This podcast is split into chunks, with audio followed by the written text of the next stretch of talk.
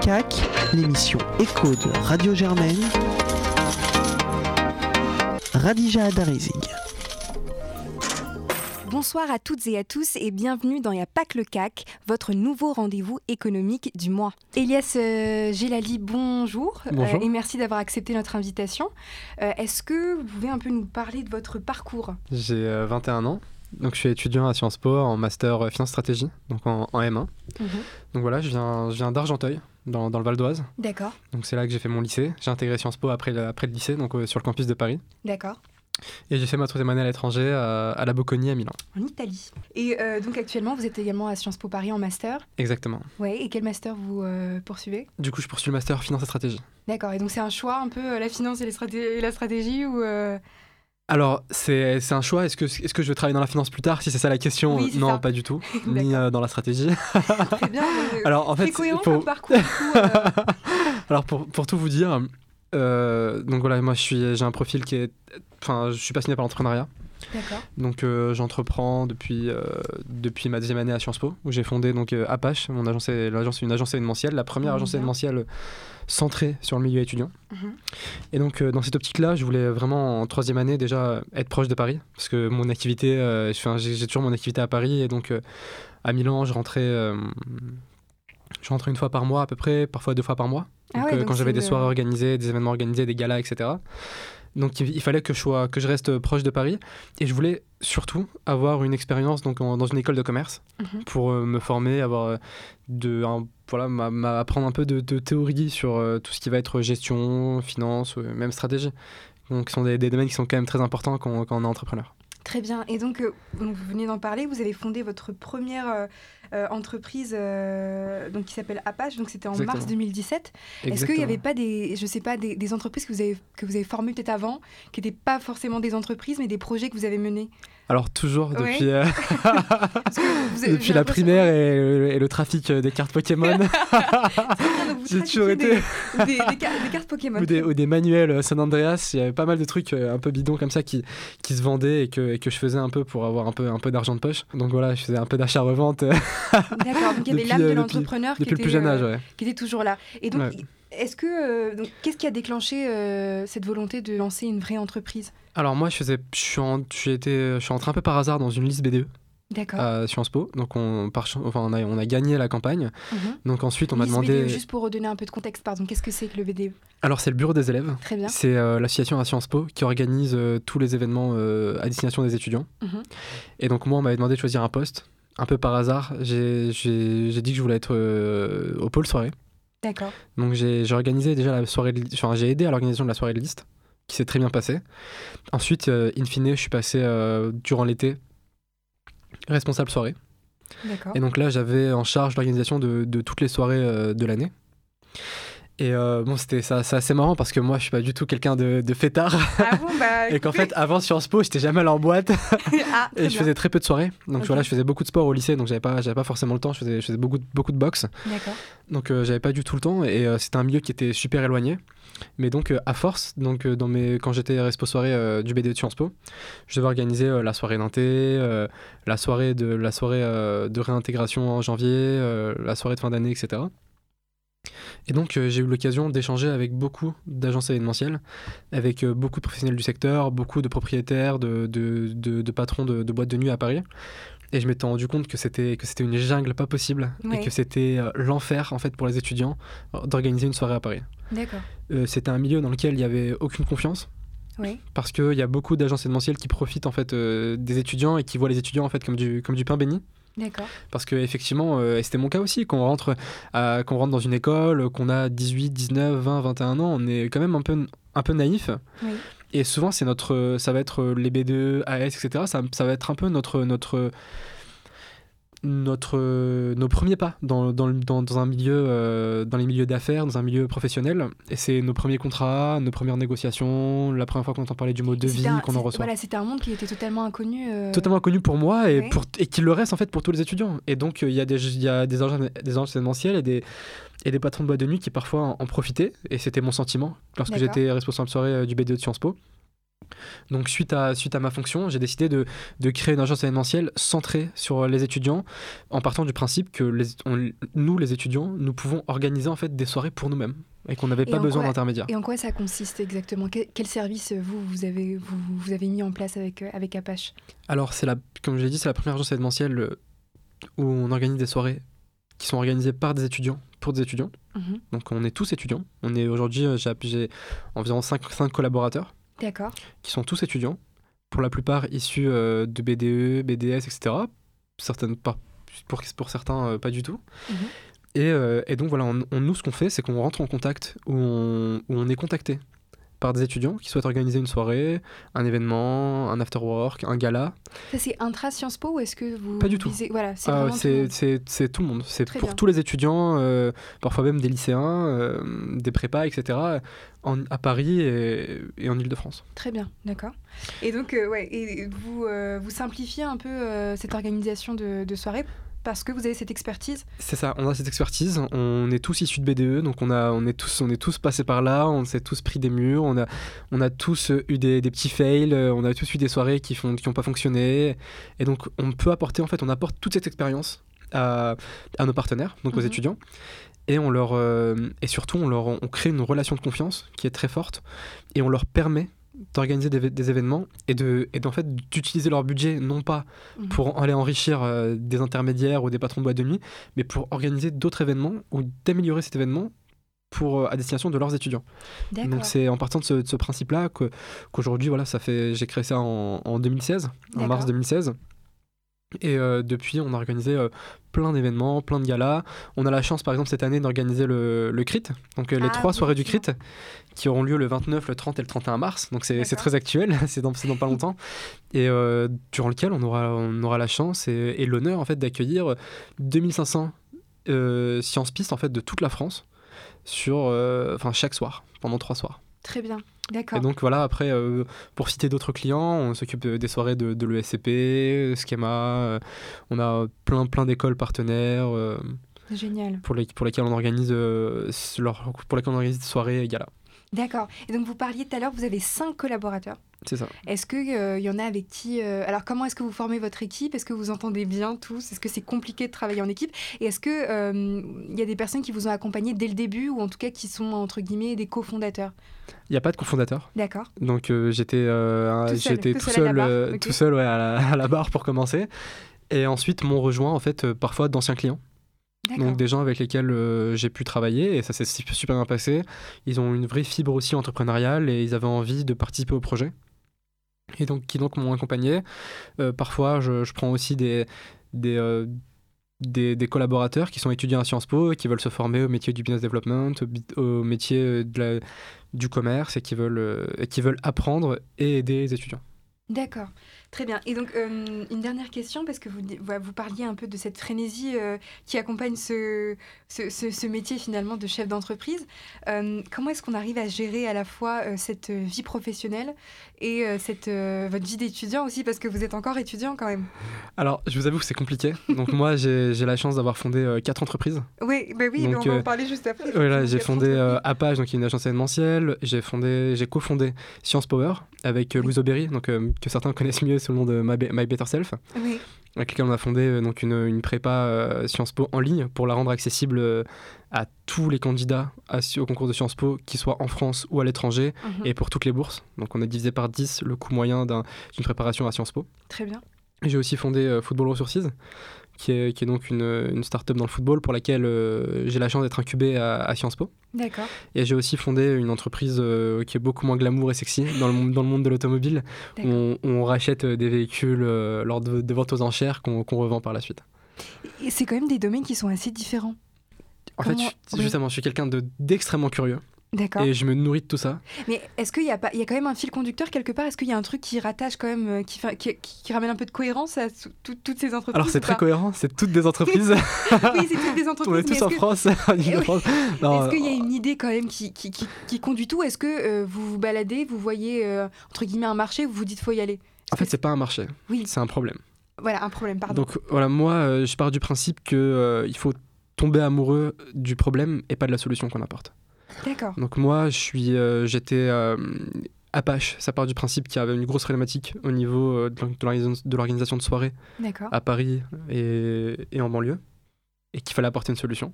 Mhm.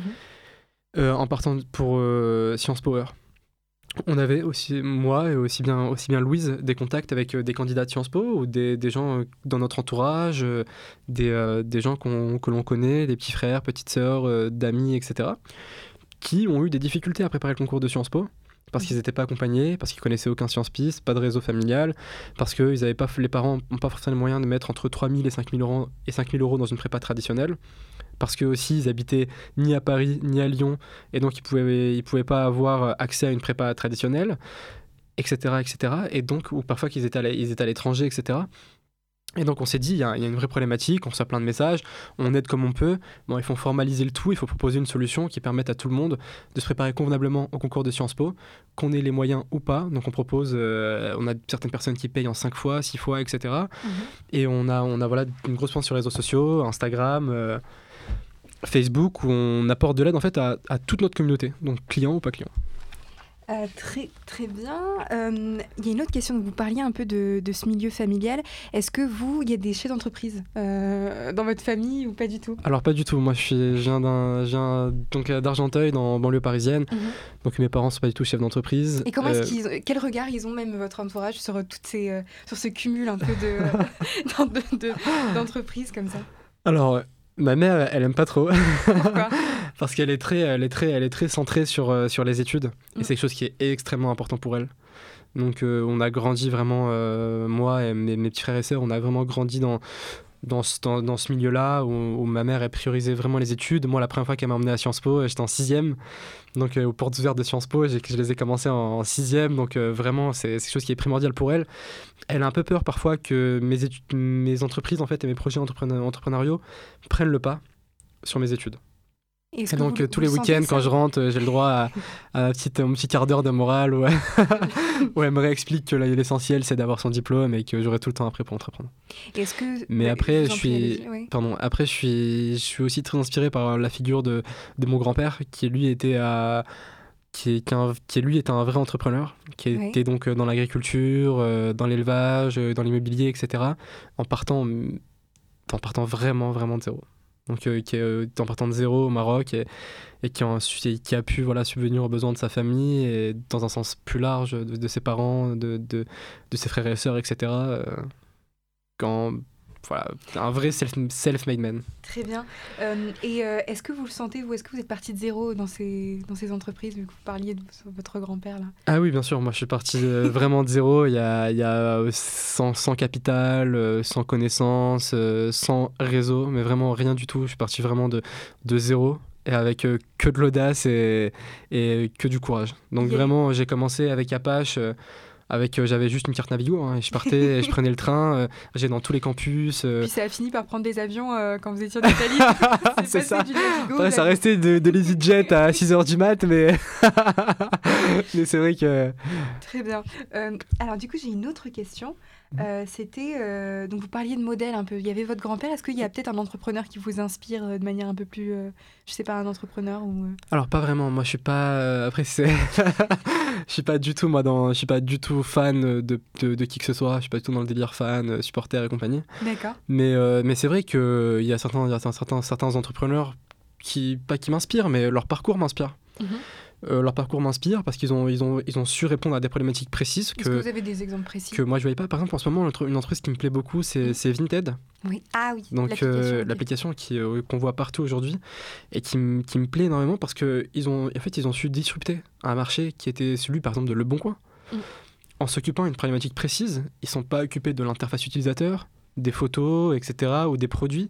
Ils sont occupés d'un point précis, c'était le- la livraison. Et c'était un truc que en fait moi j'avais pas vu du tout. Et je m'étais- je m'étais pas rendu compte qu'il y avait, qu'il y avait ce- ce- cette Est-ce problématique que vous êtes jaloux ou pas? Alors non pas du tout mais je suis je suis, je suis pas du tout, mais pas du tout, mais je suis, je suis vraiment admiratif parce que c'est, c'est un truc que je pense que personne n'a vu et ils ont vraiment percé grâce à ça parce que c'est vrai que c'était ultra compliqué avec le Bon Coin. Mais déjà même le Bon Coin prévenait, mettait des petits, des petits, des, petits mots du style faites attention si on vous demande de vous de, de si quelqu'un vous demande un paiement en avance, à vous vous livrer le produit, donc euh, il fallait livrer le truc. Le mec après il fallait qu'il paye, il fallait, fallait, fallait payer de sa poche à livraison, c'était ultra compliqué. compliqué. Alors que là ils ont rendu ça ultra simple, il y a juste une fiche à imprimer, on la colle sur le paquet et c'est parti. Sans que personne en fait, sans que, sans que c'est- c'est complètement indolore financièrement pour le vendeur. Donc ça, je trouve ça hyper cool. Il y a plein de, il y a, d'autres entrepreneurs aussi, euh, aussi qui, qui m'inspirent et qui sont ou des, ou des, des, des hommes politiques aussi. Mais bon, Ah bon? j'essaie de prendre de l'inspiration. J'essaie de prendre de l'inspiration, euh, de, de l'inspiration d'un peu partout et Mais c'est ça, on y vient en plus à cette question-là. Est-ce que c'est pas compliqué de se renouveler continuellement et d'essayer de rester un peu à la page et de rester créatif? Comment est-ce que, est-ce que vous avez des, je sais pas, des, euh, des, euh, des, des, des conseils ou des trucs que vous faites vous pour rester finalement créatif? Alors déjà, il faut avoir, une, je pense, une bonne définition de la créativité. Vous allez nous en donner une du coup C'est ça. Déjà, on part, on part pas de. En fait, on a souvent l'impression, et c'est ce qui, ce qui fait peur à beaucoup d'entrepreneurs ou de, personnes qui veulent entreprendre ou qui, qui, au contraire, ne veulent pas entreprendre parce qu'ils ont peur de ça. Euh, per- personne n'invente, personne n'invente rien. On va, j'ai pas, j'ai pas inventé l'eau chaude, euh, j'ai pas, j'ai pas inventé la poudre, et personne, aucun entrepreneur en France n'a inventé ça non plus. C'est très rare en fait de, de, dans l'entrepreneuriat, c'est, on a un peu ce, ce mirage du fait que voilà, j'ai pas l'idée. J'ai pas d'idée, j'ai pas de, j'ai pas, j'ai rien inventé. Alors moi, je pense que, que l'entrepreneuriat, et c'est une vision que, que beaucoup d'autres entrepreneurs partagent, c'est que prends un problème, une problématique, un marché, et fais mieux que les autres. Mhm. Si tu fais déjà juste un peu mieux que les autres, ça, ça, ça a marché. Tout simplement. Aujourd'hui, il y a plein de... C'est ce que j'essaie de faire avec Apache. J'ai pas inventé les soirées, ni l'organisation ni l'organisation de soirées. Je suis pas la première agence événementielle parisienne, euh, il y en a ou française, il y en a, des centaines. Mais ce que j'essaie de faire, c'est d'améliorer un point précis de l'événementiel, tout simplement. Et euh, je pense que les, plus grands succès en entrepreneuriat, c'est des gens qui ont, qui ont pas forcément inventé des choses. Il y en a certains qui ont inventé des choses et c'est génial, c'est encore mieux. Mais euh, qui, ont, qui ont juste vu un petit, une petite problématique et qui ont, et qui ont, qui ont, qui ont vu un marché où les, où les acteurs traditionnels étaient un peu fatigués et, pas très sérieux et qui ont juste amélioré en fait la proposition de valeur, tout simplement. Très bien. Et donc, euh, est-ce que, parce que là quand même, il y a quand même quatre projets, je suppose que ça n'a pas été facile tout le temps. Est-ce qu'il y a des moments où vous avez voulu arrêter ou est-ce que même aujourd'hui, il y a des trucs que vous avez envie d'arrêter?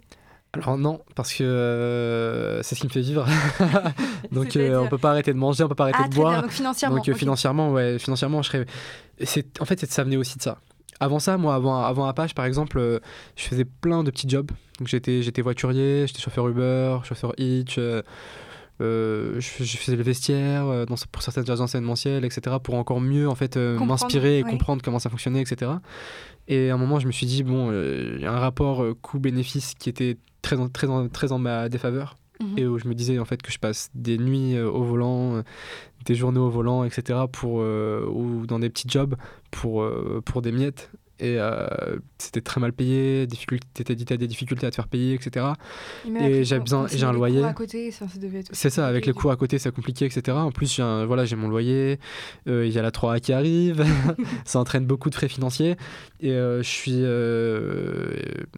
et je suis indépendant financièrement depuis, euh, depuis la fin du lycée, donc depuis que j'ai quitté le foyer familial, je suis complètement indépendant. Euh, c'est quelque chose que bah, justement on parlait de, mes parents ils étaient, ils étaient, ils étaient pas d'accord avec ça mais c'était quelque chose qui était, qui était important pour moi de pouvoir me faire tout seul et me construire tout seul entre guillemets hein, bien sûr je dois tout à mes parents etc mais je voulais pas en fait être j'ai des petits frères et sœurs j'ai un petit frère deux petites sœurs eux aussi j'espère qu'ils vont faire de longues études etc donc je voulais pas être un poids financier pour mes parents et je voulais me prouver à moi-même que j'étais capable de, de m'en sortir tout seul et que si je prenais la décision de, de me prendre un, un studio bah, il fallait que je le finance tout seul D'accord. et euh, c'est quelque chose que j'ai réussi maintenant à faire avec euh, mes projets, euh, avec mes projets et, et j'en vis et c'est quelque chose qui est, un- qui est important pour moi et c'est aussi ça qui m'a poussé à entreprendre, c'est euh, le manque de moyens. Il y, a cette, il y a cette nécessité donc, qui, qui a fait que vous, vous êtes resté le nez dans le guidon. Mais est-ce qu'il y a quand même des, des grosses difficultés hein, où vous Oui. vous êtes vraiment posé la question quoi? Je me suis même posé la question d'arrêter parce que pour moi, enfin, je crois que c'est Lafayette qui disait ça, admettre l'idée d'une défaite, c'est avoir perdu. Donc j'ai jamais admis l'idée euh, que, que j'allais échouer ou que j'étais en train d'échouer. Euh, Il y a certains projets ouais, qui sont plus compliqués que d'autres. euh, celui dans le football par exemple, c'est un projet dans lequel je rencontre beaucoup de difficultés parce que c'est un milieu où il y a beaucoup d'entre-soi. C'est un milieu où on a décidé, où les partenaires, les, les agents, etc., ont décidé de légiférer pour empêcher tout nouvel, tout nouvel acteur de rentrer dans, de rentrer dans, dans, ce, dans ce système, un peu, dans, cette, dans, ce, dans, ce, dans ce secteur qui est, qui, est, qui est, comme je le disais, très fermé. Donc c'est vrai que là, j'ai, beaucoup de difficultés pour, pour Football Resources, même si je crois beaucoup en ce projet, mais il est possible en fait que ça puisse que ça que ça puisse euh, ne pas marcher que ça puisse finir en échec parce que le cadre législatif ne s'y prête pas par exemple. Ça vous fait peur, ça, que ça finisse en échec ou- non ça fait pas peur. Pas du tout. Vous préférez parce que, que ça finisse en échec ou, que, ou abandonner Ah, je préfère que ça, parte- ça finisse en échec. J'abandonnerai, mais vraiment euh, une fois que, que le truc sera à l'état de, de, cadavre. Quoi. Je, vais, je vais aller au fond des choses. Et euh, c'est ma, ma philosophie aussi. Je vais tout tenter. Et une fois que j'aurai tout tenté, en fait, je partirai euh, sans regret. Tout simplement. Je peux, je peux pas en fait laisser le. Dans tous mes projets, et voilà, tu, tu m'avais demandé s'il y avait justement une, une cohérence dans tout ça. Je pense que la, cohérence, c'est le sens. Et, et c'est le côté social. Dans Football Resources, je veux aider des clamateurs qui n'ont pas de moyens à en avoir plus.